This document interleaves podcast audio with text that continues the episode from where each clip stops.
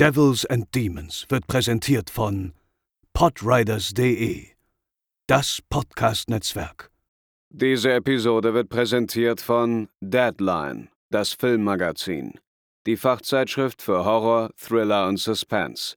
Jetzt im Kiosk oder online unter deadline-magazin.de.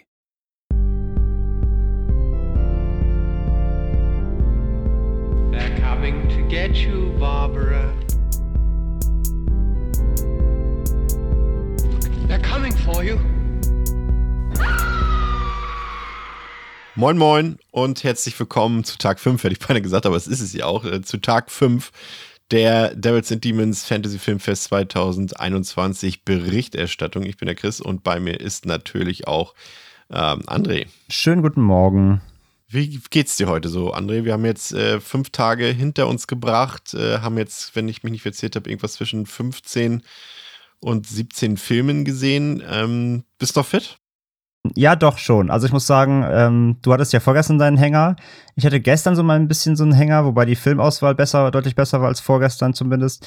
Ähm, aber heute habe ich Bock. Also jetzt, also heute, heute. Also wir reden jetzt quasi über gestern, aber heu, für heute, den Freitag, äh, die Filmauswahl habe ich halt richtig Bock. Ja, ja, genau. Das Programm von gestern, das können wir ähm, gleich natürlich noch besprechen in aller Ausführlichkeit. Wie ist bisher generell, wir haben ja auch die Halbzeit jetzt hinter uns gebracht, so ein bisschen, wie ist generell dein Eindruck bisher vom Festival? Was glaubst du, äh, wie, wie jetzt die Filmauswahl, jetzt wo wir, wir haben natürlich die meisten Filme schon im Vorfeld ja schon mal gesehen, aber jetzt die Wirkung, die sie auf der Leinwand nochmal hatten, bist du mit dem Programm an sich bis jetzt zufrieden oder hast du da noch ein bisschen Verbesserungsbedarf? Und wie sind, was hast du so, was glaubst du, wie die, die, das Publikum also da müssen wir uns ja so ein bisschen auch ausklammern, aber wir sind ja eigentlich beides. Wir sind Journalisten und das Publikum gleichzeitig.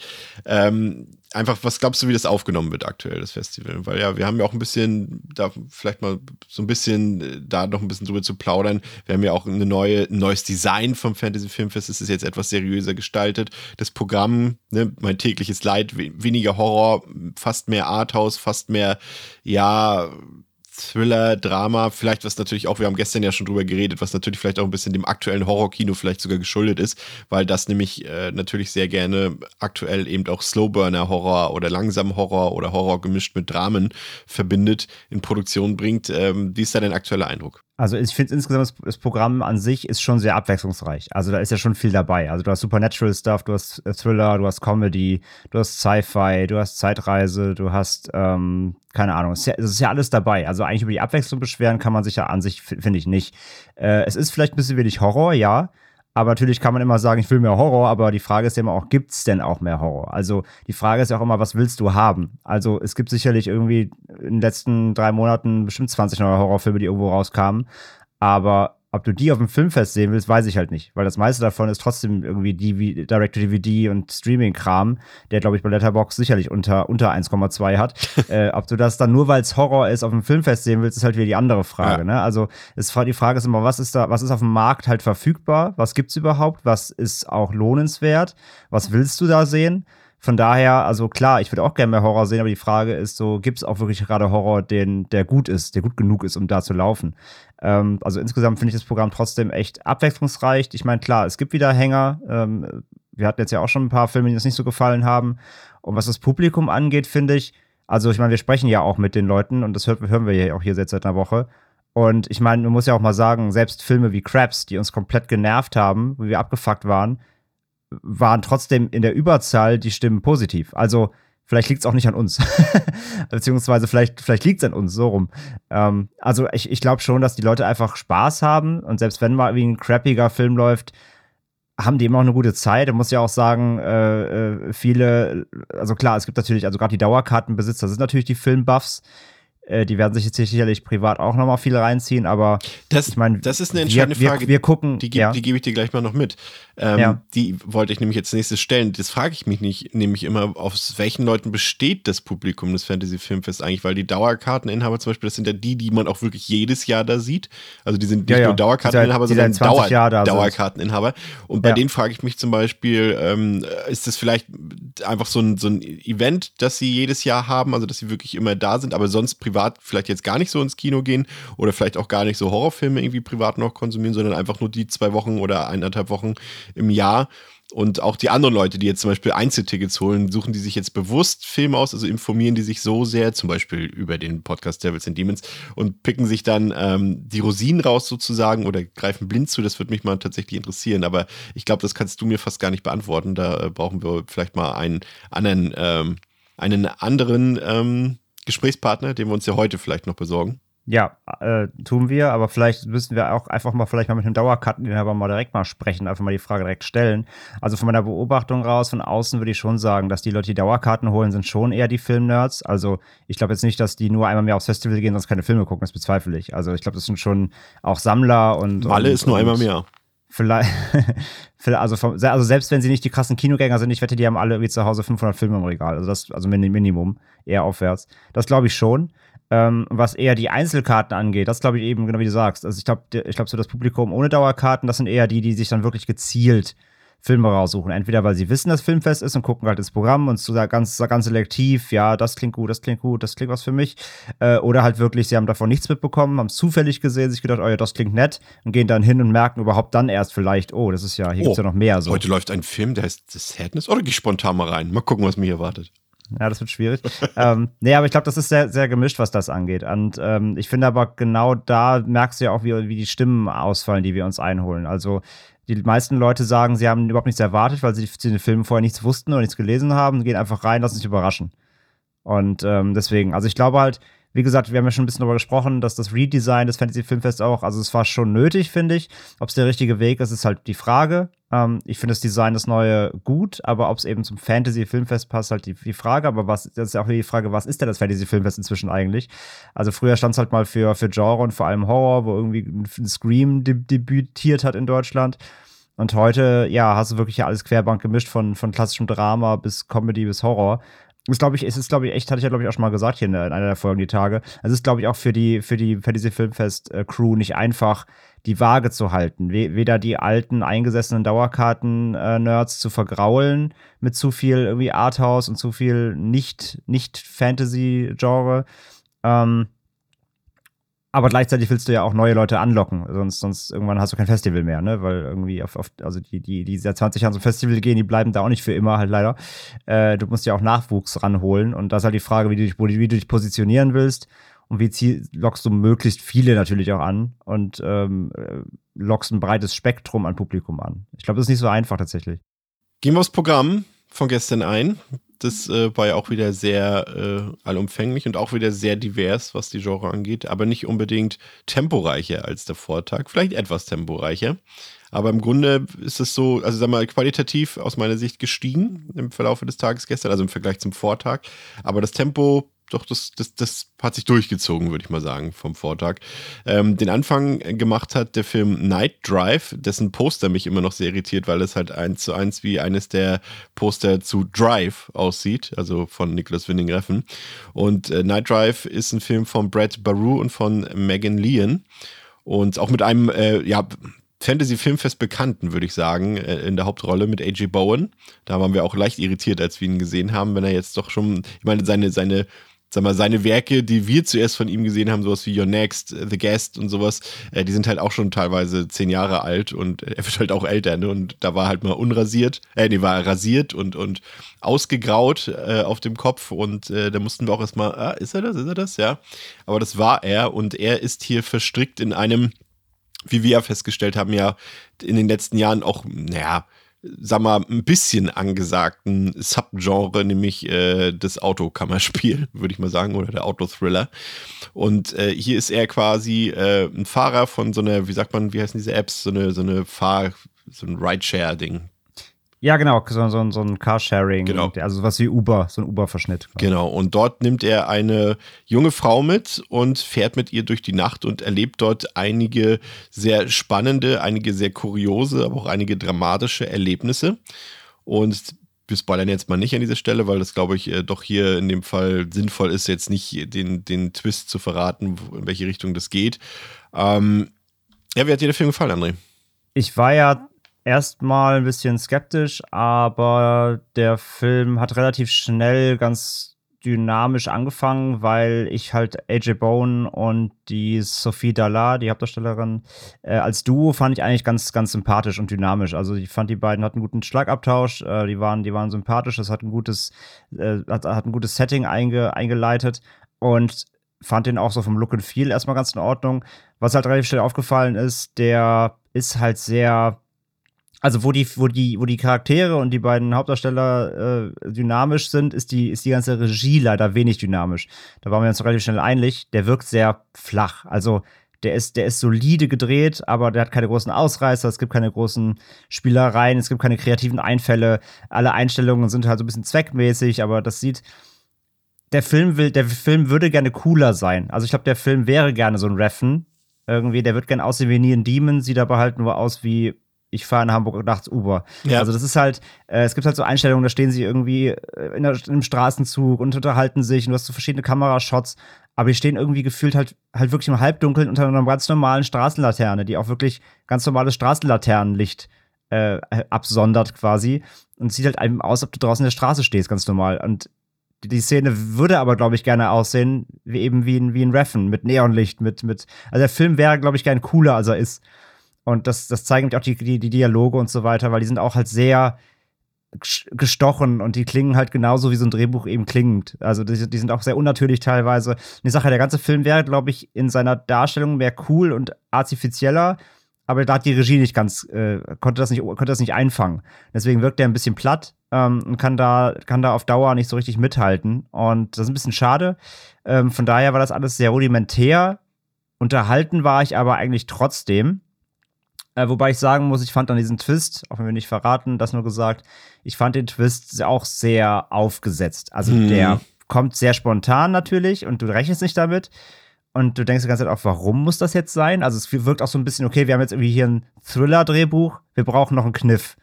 Und dann wirkt das halt auch viel draufgeschrieben, weil es hat dann auch jetzt am Ende nicht so den Mega-Impact und wie dann auch mit dieser Thematik umgegangen wird, habe ich auch nicht so ganz verstanden, warum dann am Ende noch so eine bestimmte Handlung durchgeführt werden muss unbedingt, ähm, weil man das auch anders hätte auflösen können, viel einfacher, sage ich mal, oder dem Charakter mehr entsprechend. Ähm, ja, da war ich dann so ein bisschen abgeturnt von. Das, da bin ich auch, glaube ich, wirklich, also aufgrund des Endes und des Twists bin ich auch wirklich von meiner 3 bei Letterbox runter auf zweieinhalb, weil irgendwie war das unrund. Ähm, bis dahin aber, an sich, ist es ein wirklich ganz solider Thriller mit leichten Comedy-Elementen. Also die beiden, wie gesagt, Schlagabtausch, ein paar Lacher sind drin, kleine Schmunzler. Ähm, das funktioniert irgendwie ganz gut.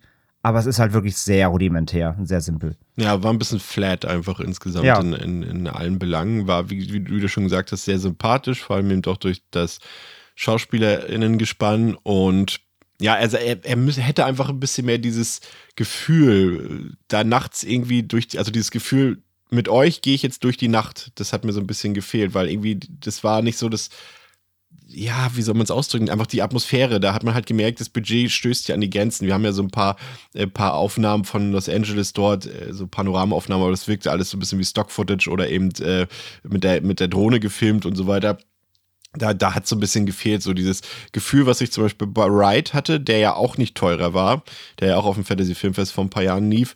Ähm, und der hat mir in der Hinsicht ein bisschen besser gefallen. Der hat ein bisschen noch ein bisschen Coloring ins Spiel gebracht und hier ein paar Neon nicht der da und so. Das ist natürlich auch alles ein bisschen abgedroschen, eben auch seit Drive.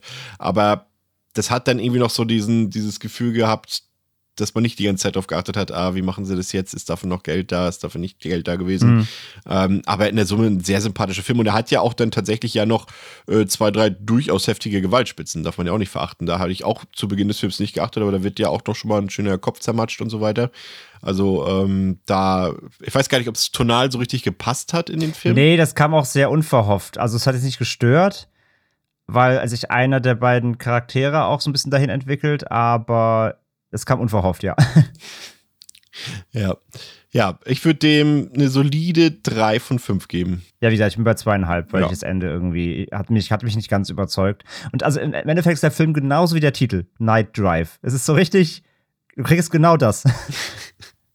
mehr, mehr aber halt auch nicht, ja. Habe ich, bekommt man dann auch das, was man beim Titel Coming Home in the Dark äh, äh erwarten könnte? Die Frage stelle ich dir jetzt ich finde den Titel eh, ist auch ein bisschen rudimentär natürlich. Also was ist auch Coming Home in the Dark? Also ich komme nach Hause im Dunkeln. Das Weil du sollst sagen, wie der Film ist und worum es geht. Ich weiß, ich, ich, ich wollte nur sagen, äh, weil wir schon beim Titel sind, den finde ich halt auch so. Der ist, der ist, also irgendwie klingt der cool, aber wenn man drüber nachdenkt, ist der auch eigentlich auch kompletter. Nee, eigentlich passt der super gut, wenn du bedenkst, dass, sag ich mal, die Geschichte eines der Antagonisten, ähm, das ist ja quasi mal früher seine, sein Home gewesen und er ja, kennt ja, ein, es ist auch know, genau das, was du im Titel hörst. Ja, eigentlich. ja, I know, I know. Aber ich sag ja, es ist nicht weniger flat als Night Drive.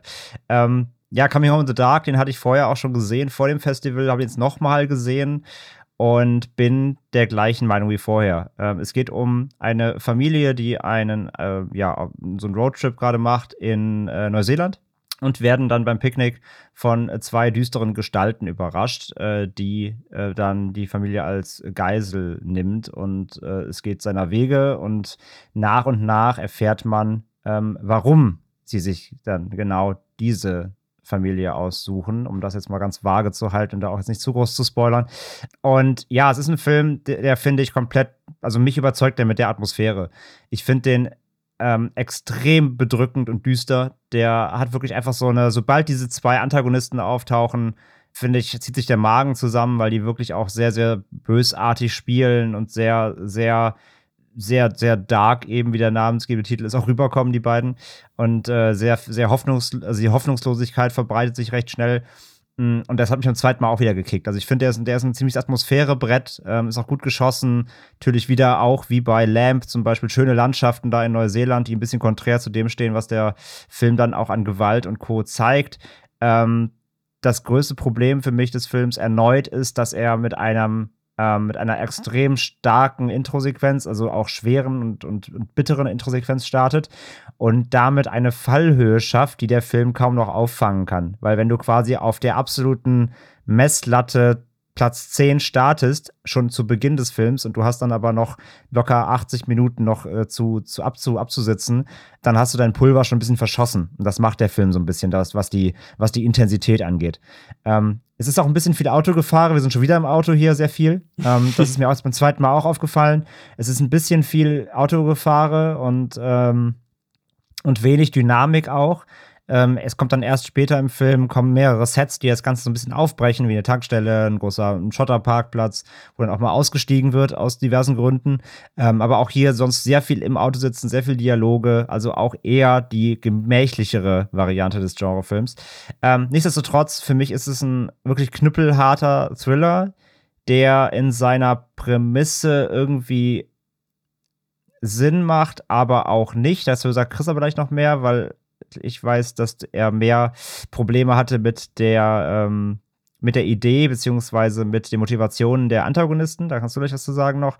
Äh, ich verstehe auch die Kritik von Chris, aber für mich hat der Film, wie gesagt, trotzdem, der, die Atmosphäre reißt bei mir nicht ab.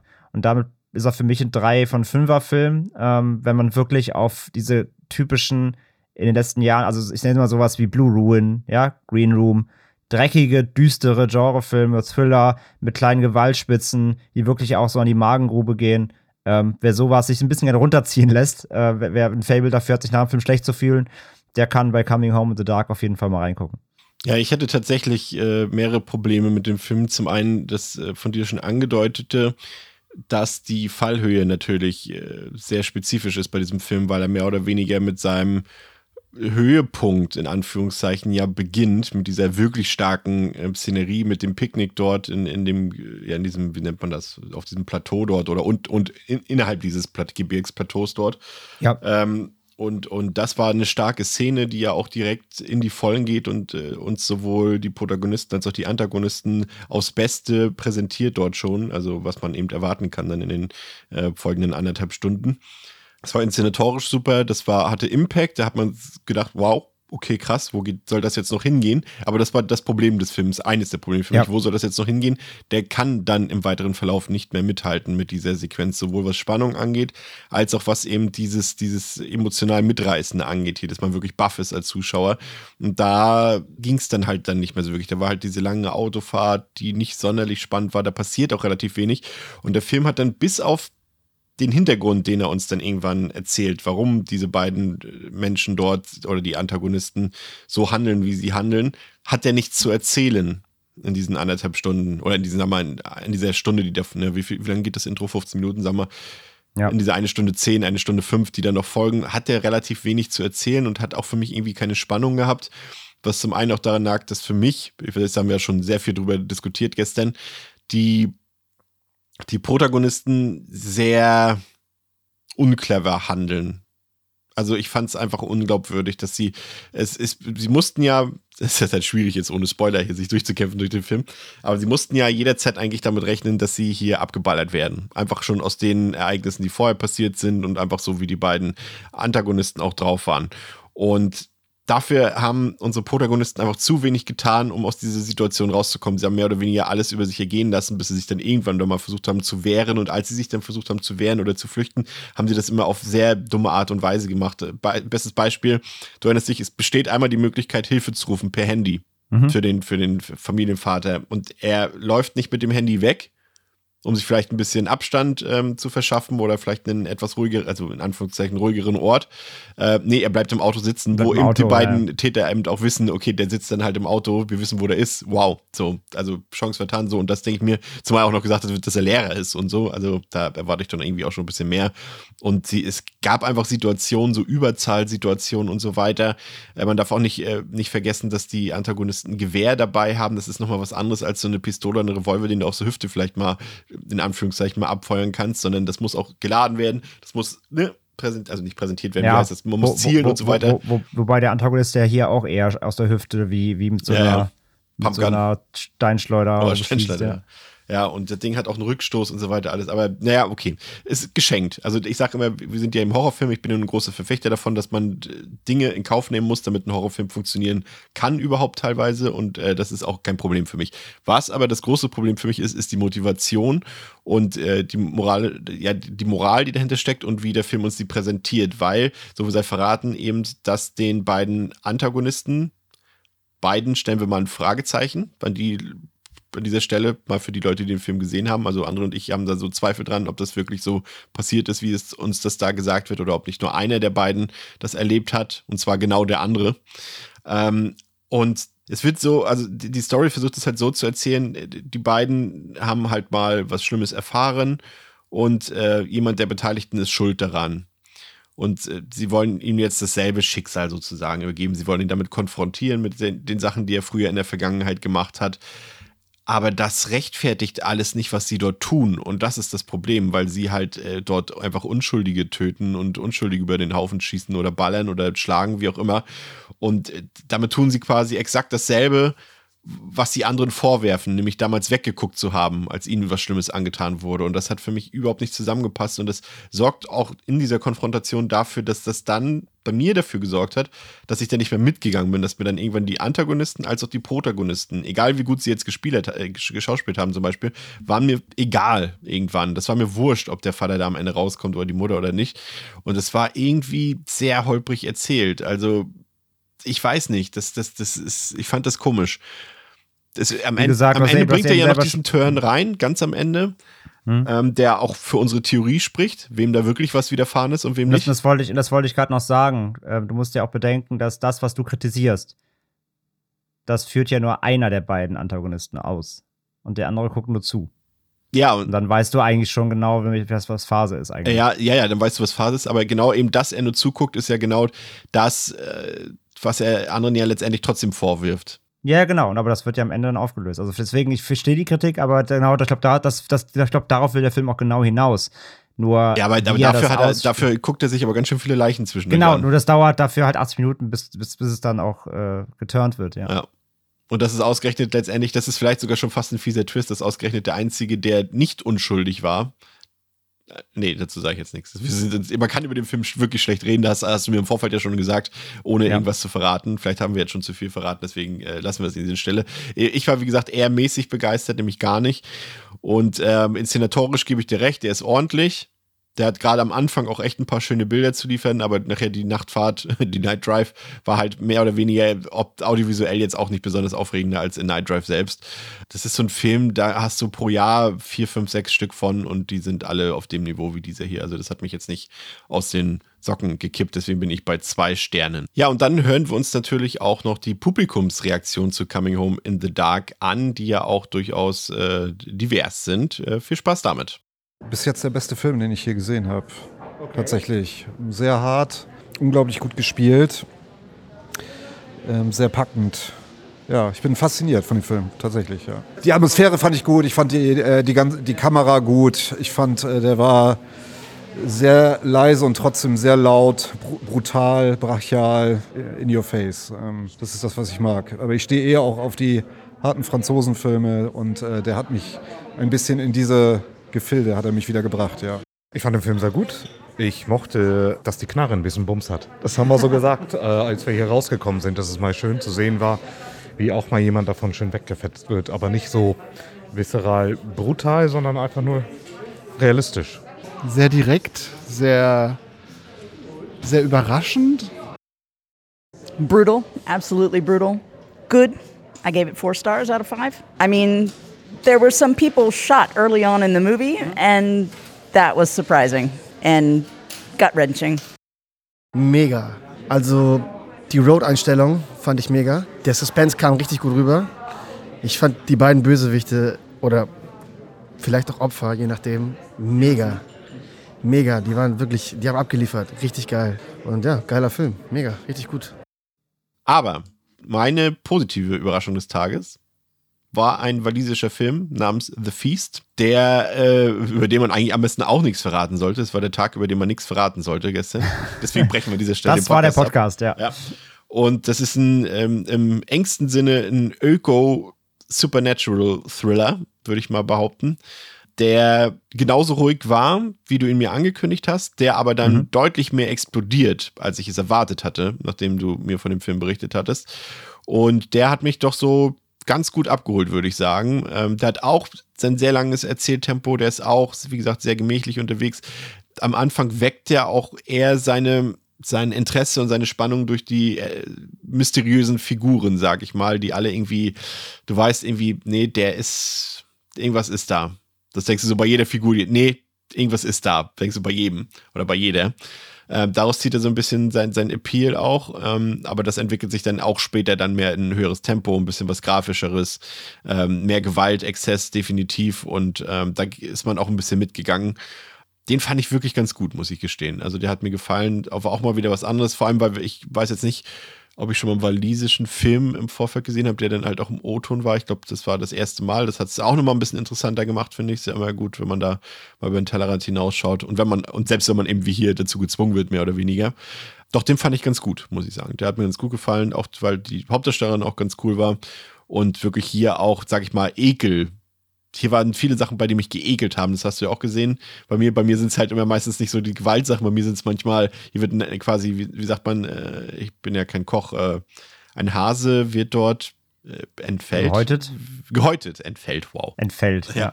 Der Hase entfällt heute. Ja, und so eine Sachen und, und, und äh, die fand ich eklig, aber es gibt auch ein paar fiese Fleischwunden und auch ein paar Sachen, die sich im Kopf abspielen, die richtig krass wirken. Ähm, doch, der hat mir ganz gut gefallen. Wie sieht das bei dir aus? Du hast ihn jetzt das zweite Mal gesehen und ich hatte den Eindruck, dass der Film bei dir nochmal gewachsen ist. Im Vergleich zur Erstsichtung über den Farb. Ja, gewa gewachsen nicht, aber bestätigt doch mal, beziehungsweise ja. es ist halt ein Film. Also, hast du jetzt kurz die Story zusammengefasst? Nee, ne? Ich sag, nee, ganz grob, worum, ja, mach, mach. ich sag ganz grob, worum es geht. Im Grunde geht es darum, es geht um eine, um eine, reiche Familie, die eben da in einer Einöde ähm, ein Familienhaus hat, Domizil, schön moderne Architektur, Glasfronten, dies, das, jenes, richtig schönes Bonzenhaus.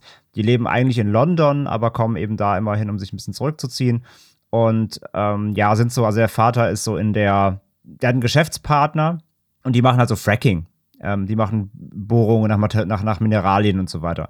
Und es geht darum, sie wollen ein Abendessen, ein Dinner abhalten mit Geschäftspartnern und dazu rufen sie sich aus dem benachbarten Ort, das ist ein bisschen weiter weg eben, weil die da ziemlich alleine eben, wie gesagt, in der, in der, in der Ödnis wohnen im Wald, ähm, rufen die sich ein junges Mädchen, ein ähm, Dienstmädchen, das eben beim, bei der Dinnervorbereitung helfen ja. soll.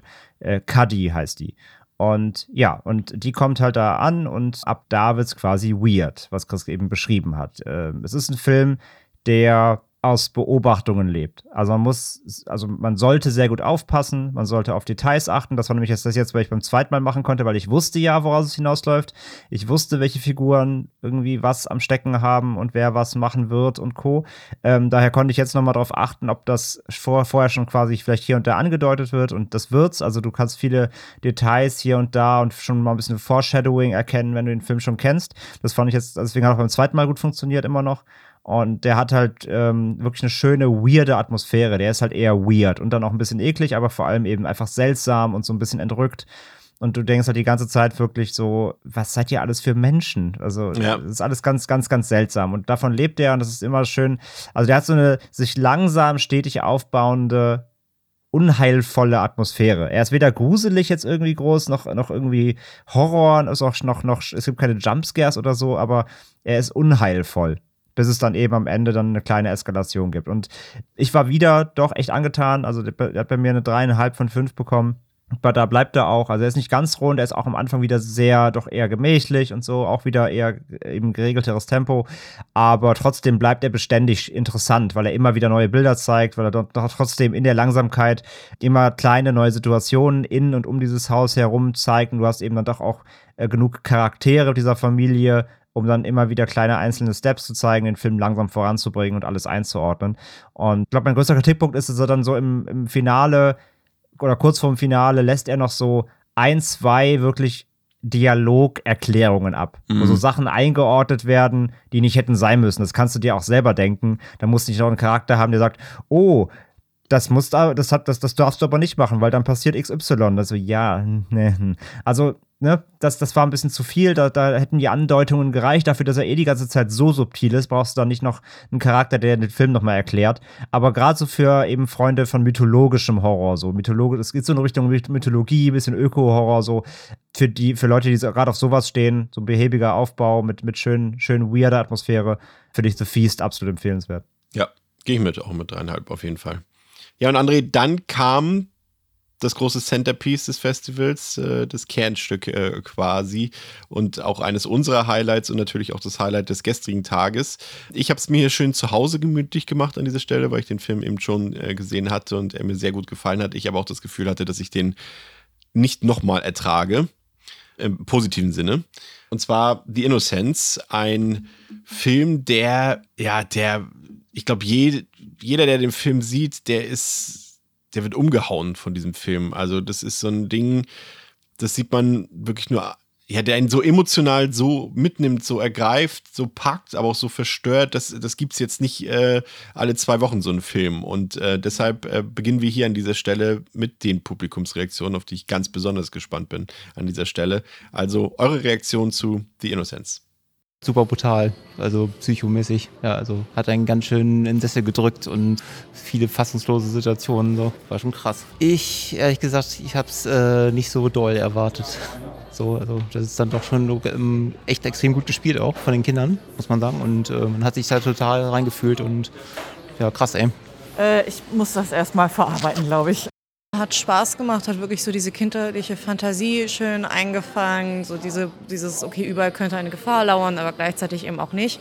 Äh, fand das irgendwie eine schöne Vermischung von einerseits so diesem übernatürlichen und der kindlichen Fantasie, die zusammenkommt und auf jeden Fall eine sehr überraschende Entwicklung der Geschichte. Ähm, also das hätte ich so nicht erwartet und wirklich unheimlich böse Kinder. Ich weiß noch nicht so richtig, was ich denken soll. Ich bin ohne Erwartung reingegangen. Ähm, ich bin zufrieden. Ja, man sitzt am Ende da und muss nachdenken. Also es ist nicht so, dass man direkt nach dem Film weiß, so ist es irgendwie. Es, es fehlt einem noch so ein richtiger, so der, der, der Schluss ist irgendwie nicht ganz klar und man, man denkt einfach nach. Ist ganz spannend tatsächlich. Äh, ich fand toll, wie man nur die Kinder gesehen hat, hat mich an Florida Projects erinnert, aber in diesem Fall konnten die Kinder wirklich gar nicht nach außen kommunizieren, weil denen keiner geglaubt hätte. Also ich fand's toll, ich hätte nicht gedacht, dass der so gut ist, ja. Ich habe ihn auf Letterbox gesehen und dann war es irgendwie so drei Sterne und dachte, ja, irgendwie klingt der interessant. Ich hatte Lust auf einen norwegischen Film, aber meine Erwartungen waren nicht so hoch und also meine Erwartungen wurden übertroffen. Also absolutes Highlight, muss ich sagen. Bisher hat mir sehr gut gefallen, äh, sehr abwechslungsreich, sehr beklemmt teilweise sogar. Die Kinderschauspieler super, gerade die, die die Autistin gespielt hat, also überragend. Auf jeden Fall sehenswert. Also muss man aber auf jeden Fall auch gefasst sein, dass es schwierige Themen sind zum Teil. I need some time to process this. Said is uh, that I'm not sure I'm having children. I mean, I knew nothing about it at all going in, and I'm honestly really happy about this movie. Yeah, I think it's the kind of movie that will stay with me for a while. yeah, I also had nothing to expect, and it surprised me pleasantly. I mean, it's obviously very creepy and uh, unsettling, but I think it did what it was supposed to do. Ja, André, erzähl mal, wie war denn ähm, die Stimmung im Saal? Das hat mich ja wirklich, das interessiert mich ja am meisten.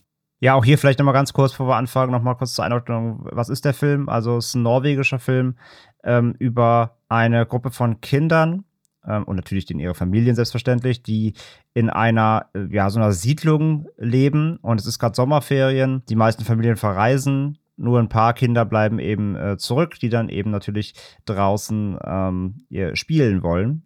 Und es äh, geht um eine äh, Familie, die gerade da neu hingezogen ist, mit zwei Kindern, einem jüngeren Mädchen und einem etwas älteren. Die ältere ist Autistin. Und ja, die Er- Kinder erkunden quasi so ein bisschen die Nachbarschaft und freunden sich dann eben noch mit anderen Nachbarskindern an. Und gemeinsam entdecken sie nach und nach, dass sie scheinbar irgendwie Kräfte haben, sag ich mal. Ja, also ein bisschen Chronicle mit jüngeren Kindern. Aber dabei trotzdem noch ein Film, der auch eben eine Geschichte über Familie erzählt, über Probleme in Familien, über, über äh, Erziehung. Und der Regisseur hat auch ein Vorwort gegeben, also er war nicht da leider vor Ort, aber eben per Videobotschaft. Und er meinte halt ihm, er wollte einen Film machen, der aus der Perspektive von Kindern die Welt der Kinder zeigt, die Erwachsene immer nicht sehen können. Und er meinte halt, er ist halt auch Vater seit jetzt kurzer Zeit, seit einigen Jahren. Und dadurch kam ihm die Idee, weil er immer merkt, gemerkt hat, jetzt seitdem er Vater ist, dass es eine Ebene gibt bei Kindern, die Erwachsene einfach nicht verstehen können oder die Erwachsene oft vergessen, wo es um Vorstellungskraft geht, wo es um, um ja, spielerisches Denken geht, was Erwachsene leider irgendwann so ein bisschen verlernen. Und diese Welt der Kinder wollte er mit diesem Film eben ähm, als Genrefilm aufzeigen. So, das, darum geht der Film erstmal ganz, ganz rudimentär gesagt. Und es ist halt ein Film, der wirklich an die Substanz geht. Es ist ein Film, der erschreckende Dinge zeigt, denn die Kinder haben natürlich, weil sie sind nun mal Kinder, ähm, entdecken mit ihren Kräften Dinge, die sie dann eben äh, ausführen, aber sie können eben natürlich nicht bei allen Dingen einschätzen, was für Auswirkungen diese Dinge haben. Und so kommt es eben auch zu, sag mal, Unfällen oder sie überschätzen diese Kräfte und es kommt eben auch zu, zu Grausamkeiten im Film. Und der Film hat wirklich alle Ebenen, da, da geht es um Schmerz, da geht es um Trauer, da geht es um, um Grausamkeit, da geht es um Schönheit und der hast wirklich, ähm, ich hasse dieses Wort eigentlich, aber Gefühlsachterbahn trifft es da ganz gut. Und im Saal gestern auf dem Fantasy Filmfest in Hamburg war wirklich eine Stimmung. Da hätte, also du hättest die quasi die, die, die angespannte Luft echt mit dem Messer durchschneiden können. Es war, es war wirklich ganze Zeit mucksmäuschen still, aber eben dann in entsprechenden Szenen, wenn sich da was angebahnt hat, weil der Film ist sehr gut im Foreshadowing auch. Er kann immer gut, er, deutet schon Sachen an, wo du auch gleich weißt, jetzt passiert was, muss sich darauf einstellen, dass gleich irgendwas passieren wird, was du nicht eigentlich nicht möchtest. Und es wurde gejapst, es gab äh, Momente, es wurde sich die Hand vom Mund gehalten. Es ist ja schön, wenn man Filme schon kennt dann Ja. und bei, kann direkt schon sagen, bei mir hat auch beim zweiten Mal wieder komplett gewirkt. Ich war wieder so absolut äh, gefesselt von diesem Film. Aber es ist schön, dann konnte ich mich bei, ich wusste ja dann, wenn wenn entsprechende Szenen einsetzen, habe ein bisschen durch die Reihen mal geguckt, links und rechts von mir. Äh, es wurde sich die Hand vom Mund gehalten, es wurde sich weggedreht, es wurden sich die Augen zugehalten, es wurde, es, es, die Münder standen offen, es wurde geweint tatsächlich. Neben mir eine Frau hat, hat geweint mehrfach. Die Leute waren wirklich fertig. So. Und das ist, das ist ein Film, wirklich, der, der holt dich komplett durch. Und wie gesagt, auch beim zweiten Mal keine Intensität verloren. Der äh, ist so geil gespielt. Diese Kinderdarsteller und Kinderdarstellerinnen sind der Wahnsinn. Total. Vor allem die junge Dame, die die Autistin spielt, weil die ist keine Autistin, sondern das ist wirklich Schauspiel. Die macht das unfassbar krass. Also es ist Wahnsinn. Also wirklich absolut, weil äh, Kinderdarsteller äh, nerven ja dann doch oft auch. Also oft gewollt, aber oft auch ungewollt. Äh, oder, oder spielen halt so ein bisschen off oder du kaufst ihnen halt nicht so alle Emotionen ab. Und ich weiß nicht, wie er es hingekriegt hat, hier der Regisseur. Aber er hat diese Kinder wirklich on point. Die, die verhalten sich so natürlich. Also so, so, also so spielen Kinder, wenn du einfach eine Kamera auf dem Spielplatz jetzt irgendwie aufstellst, lässt Kinder einfach im Sandkasten spielen. So, die Reaktion kriegt Ja, er quasi. Auch, auch wie sie mit, alles- miteinander, finde ich, wie sie miteinander interagieren und, und so. Das Ja. ist manchmal auch einfach so, Kinder reden ja auch gar nicht so viel, wie man manchmal denkt. Die stehen auch mal irgendwie 20 Minuten nebeneinander oder gehen nebeneinander, ohne dass einer was sagt. Und das sind Ja. immer, wie du schon sagst, so natürliche Reaktionen, natürliche Ja. Dialoge, die die führen und nicht so, nicht, nicht so, so drehbuchartig. Ne? Genau, überhaupt nicht. Also Ja. auch wie sie lachen, wie sie auf, wenn sie halt ihre Kräfte entdecken, dieses, dieses kindliche Lachen, diese Freude, Mhm. die sie daran haben, das ist so echt. Also Ja. ich weiß echt nicht, wie sie es gemacht haben, aber das ist alles so natürlich. Das ist wahrscheinlich dann, eine Dokumentation, der Film. Hoffentlich nicht.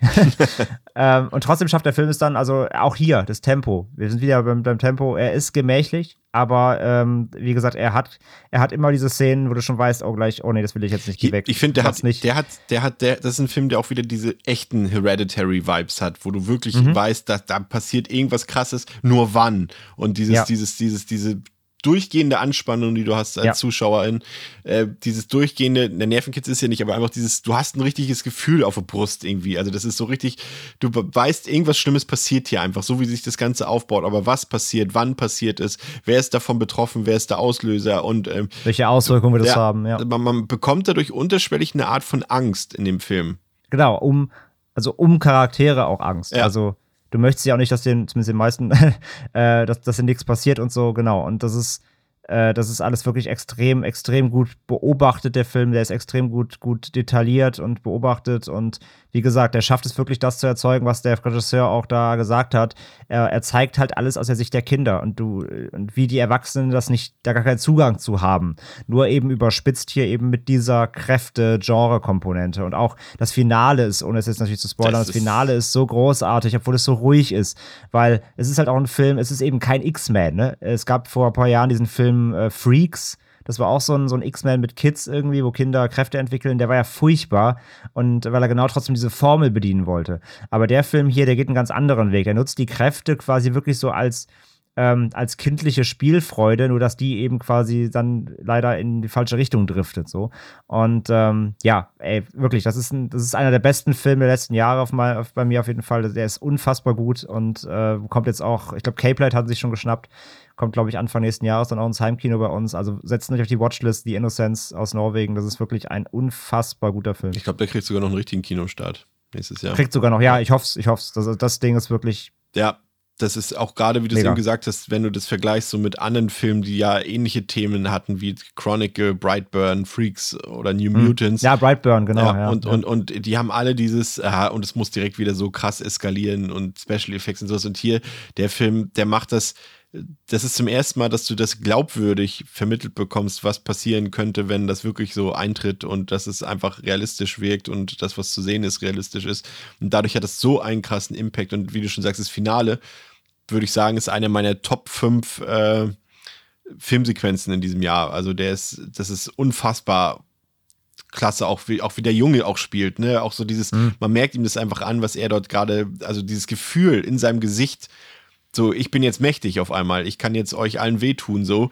Dieses Gefühl, das siehst du in seinem Ausdruck so krass, auch diese, irgendwann sein Gesichtsausdruck sagt ihm einfach, ja, ganz ehrlich, ist mir jetzt auch egal, ob da von euch welche abkratzen oder nicht. Und dann aber gleichzeitig wieder diese Zweifel in seinen Augen, ob das wirklich das Richtige ist, was ich hier mache und so. Das ist so, Ja, weil er halt ein Kind ist. ja, Ja, das ist so genial gespielt, das ist so genial gemacht und gerade eben dieser doch eher nüchterne, realistische, dokumentarische äh, Inszenierungsstil, ähm, der toppt das einfach nochmal. Also ich finde das. Und, auch die Kräfte, ne? Also wenn Ja, sie Kräfte ja. einsetzen, die, die, die, es gibt zwar Special Effects, aber die sind, die wirken so natürlich. Genau, das sind jetzt hier keine Die Blitze oder irgendwie sowas Nee, genau. sehen, ja. Also sie können auch zum Beispiel, können sie einen Stein halt per Telepathie wegbewegen. Ja. Und wie sie sich allein darüber freuen, dass das funktioniert, ist halt so, als ob sie gerade eine Sandburg gebaut haben. Ja. Aber diese, oder, oder wenn das eine Mädchen diesen Wasserstrahl am, am, am, äh, am Spülbecken so wegdrücken kann, so in der Luft. Das sind alles so, so natürliche, das wirkt auch, die, die wirken auch total, also die wirken nicht deplatziert, die Effekte. Nee, gar nicht. Die sind, die sind, die sind so in, einfach ganz normal in den Haushalt eingebaut, aber es sind auch nur so kleine Sachen, aber die, aber die sind so, die, also die sorgen dafür, dass der Film halt zum Genrefilm wird, weil die halt entrückt wirken.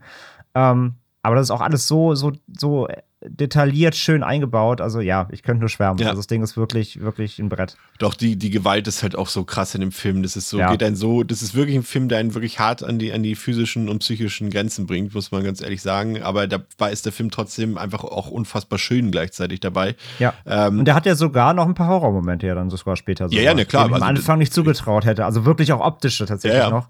Ähm, also ist auch alles drin komplett, ja. Deswegen, das war ja auch wirklich, also das war, den, den hatte ich ja ursprünglich vor dir gesehen. Ja. Und das war so, da ich gesagt, okay, da, ich muss, also das, den muss André sehen, also wirklich. Das und da hatte ich auch recht mit. Also das, also wenn man dieses Jahr ähm, unter anderem einen Film gesehen haben muss, der gehört auf jeden Fall da in die Top Ten. Auf jeden Fall bin ich der festen Überzeugung von. Ich gebe dem War auch, zu. Recht das, war auch zu Recht das Centerpiece, ja. Ich gebe dem viereinhalb von fünf. Ähm, das ist ein, ein Bastard, aber ein geiler Bastard. Ich bin auch bei viereinhalb. Ich habe noch kurz überlegt, ob ich ihn noch mal, ob ich ihn wirklich auf die Höchstwertung aufwerte. Ähm, mir ist aber trotzdem bis gestern noch aufgefallen, er hat in der Mitte ein, zwei rudimentäre Szenen, weil er dann teilweise, zum Beispiel erinnerst du dich daran, dass sie dann quasi miteinander telepathisch reden Ja. können? Das spielen sie so dreimal aus. Ja, ja. Da war so ein bisschen, das hätte einmal gereicht, um die Kräfte zu zeigen und dann weitermachen. Also es war, ne, es ist halt auch, ich glaube, es ist sogar, es ist ein Regiedebüt. Ähm, auf jeden Fall ist es, ist es Wäre krass, aber ist wahrscheinlich so sogar. Nee, nee, nee, jetzt der zweite Film. Genau, der hat diesen Blind noch gemacht. Äh, Eskil Vogt heißt der Regisseur. Nee, genau, 2014 hat er diesen Blind. Also es ist ein zweiter Film, trotzdem. Ah, Für den und, zweiten. nee, ah, jetzt Ja. fällt es mir wieder ein. Er ist ja eigentlich ein Autor und er Ja. hat einen anderen krassen Film geschrieben, den ich richtig geil. Also er hat jetzt zum einen Thelma Ach, geschrieben. Thelma, ne, hat er geschrieben, Aber den ja. meine ich gar nicht. Ich meine ähm, Louder Than Bombs von Joachim Trier. Der hat ja quasi auch die, die meisten von Joachim Trier Stimmt, geschrieben, die, stimmt. die letzten. Und der war auch richtig krass und er hat auch diesen krassen Impact, diesen emotionalen, dass der so eine trockene Geschichte erzählt, die dich dann irgendwann so krass aus den Socken kippt. Ähm, der war auch richtig genial, der Film. Nee, nee, genau, er ist, er ist so ein bisschen der Haus- und Hofwriter von Trier, Ja. genau, ja, ja, stimmt, stimmt. Aber als Regie ist es halt der zweite Film und äh, wie gesagt, also es ist wirklich Meckern auf allerhöchstem Niveau. Es gibt ein, zwei kleine Flaws vielleicht, aber es ist egal, gucken. Ja, auf Punkt. jeden Fall. Habt den bitte gestern geguckt, wenn ihr das jetzt hört. Bitte, bitte. Ansonsten, wie gesagt, sofort Watchlist und dann nachholen. Ja.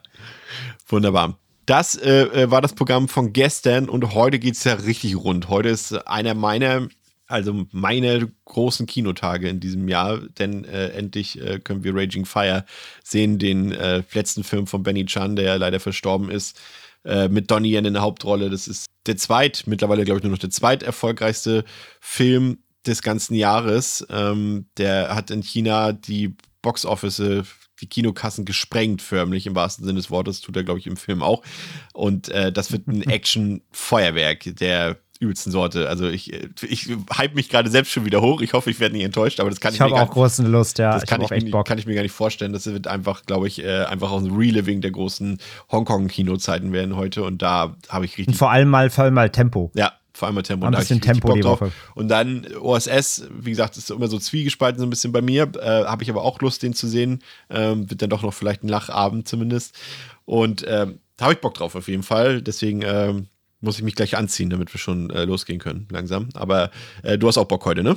Wie gesagt, ich habe auf jeden Fall Bock. Also, äh, wir kennen jetzt, wie gesagt, einiges vom Programm heute schon. Also, ähm, äh, heute Mittag startet Dashcam. Ähm, da haben wir erst den falschen Film für gehalten, denn es gibt nämlich dieses Jahr zwei Dashcams. Und einmal gibt es den Nachfolgefilm des Host-Regisseurs, der diesen äh, Pandemie- äh, Zoom-Horrorfilm abgeliefert hat, der ziemlich Insert, gut war. wir- mittlerweile gilt der als der gruseligste Film aller Zeiten. Also ist natürlich immer alles komplett subjektiv, aber durch Messungen quasi. Genau, da gab es ja dieses, so, ein- so ein Institut, das äh, berechnet hat, durch Jumpscares natürlich und wie, wie, wie oft der Puls hochgeht während eines Films. Das war vorher Sinister Ja. und jetzt ist es Host, äh, seitdem er rausgekommen ist. Wir, wir dachten erst, das wäre nämlich der neue von ihm, ist er aber gar nicht, sondern es ist ein anderer Dashcam, deswegen haben wir äh, den falschen Film erwartet. Ähm, der startet heute Mittag. Dann äh, gibt es Mosquito State danach, ein Film, der quasi ähm, ja, blutsaugende Moskitos mit der Wall Street gleichsetzt. Ihr versteht jetzt schon die Alliteration dahinter, den Algorithmus. Habe ich auch schon gesehen, jetzt heute Nachmittag. Dann kommt Raging Fire, dann USS. Und dann nach USS zum Abschluss gibt es heute noch äh, Knocking, ähm, einen Film, den du schon kennst. Den habe ich noch nicht gesehen. Mal schauen, ob ich ihn heute noch mitnehme. Und ja, ansonsten dann natürlich dann das, den Recap dazu, dann natürlich wieder morgen. Ja, auf jeden Fall. Ja, sonst haben wir heute gar nichts. Ist nichts, nichts Außergewöhnliches sonst mehr passiert. Außer eine kleine Ankündigung. Die Ankündigung.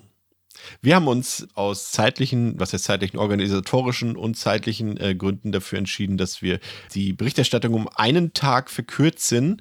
Das heißt, ihr bekommt am Sonntag keine Episode, sondern dafür am Montag eine äh, Extended-Episode, die sich mit dem Samstag und den Sonntag beschäftigt, also mit dem Abschlusswochenende sozusagen. Also verloren geht euch nichts, nur statt zwei Episoden gibt es dann eine Episode für beide Tage zusammen, aber das äh, sollte ja passen für euch. Und dann kommt auch schon unsere große Jubiläumsfolge, auf die ich sehr gespannt bin.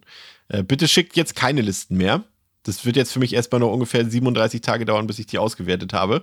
Aber eigentlich habe ich nur drei Tage dafür Zeit. Also bitte keine Listen mehr schicken. Aber danke an die Leute, die Listen geschickt haben. Das war wirklich sehr überwältigend, sehr viel.